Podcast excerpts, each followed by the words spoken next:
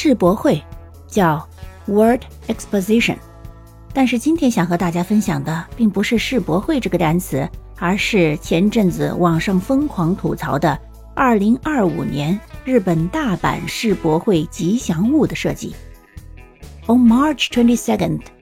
The Exposition Association held a meeting of the final examination committee to select the official mascot for the 2025 World Exposition in Japan and decided on the grand award winner.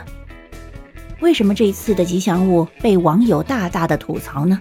因为它有五只眼。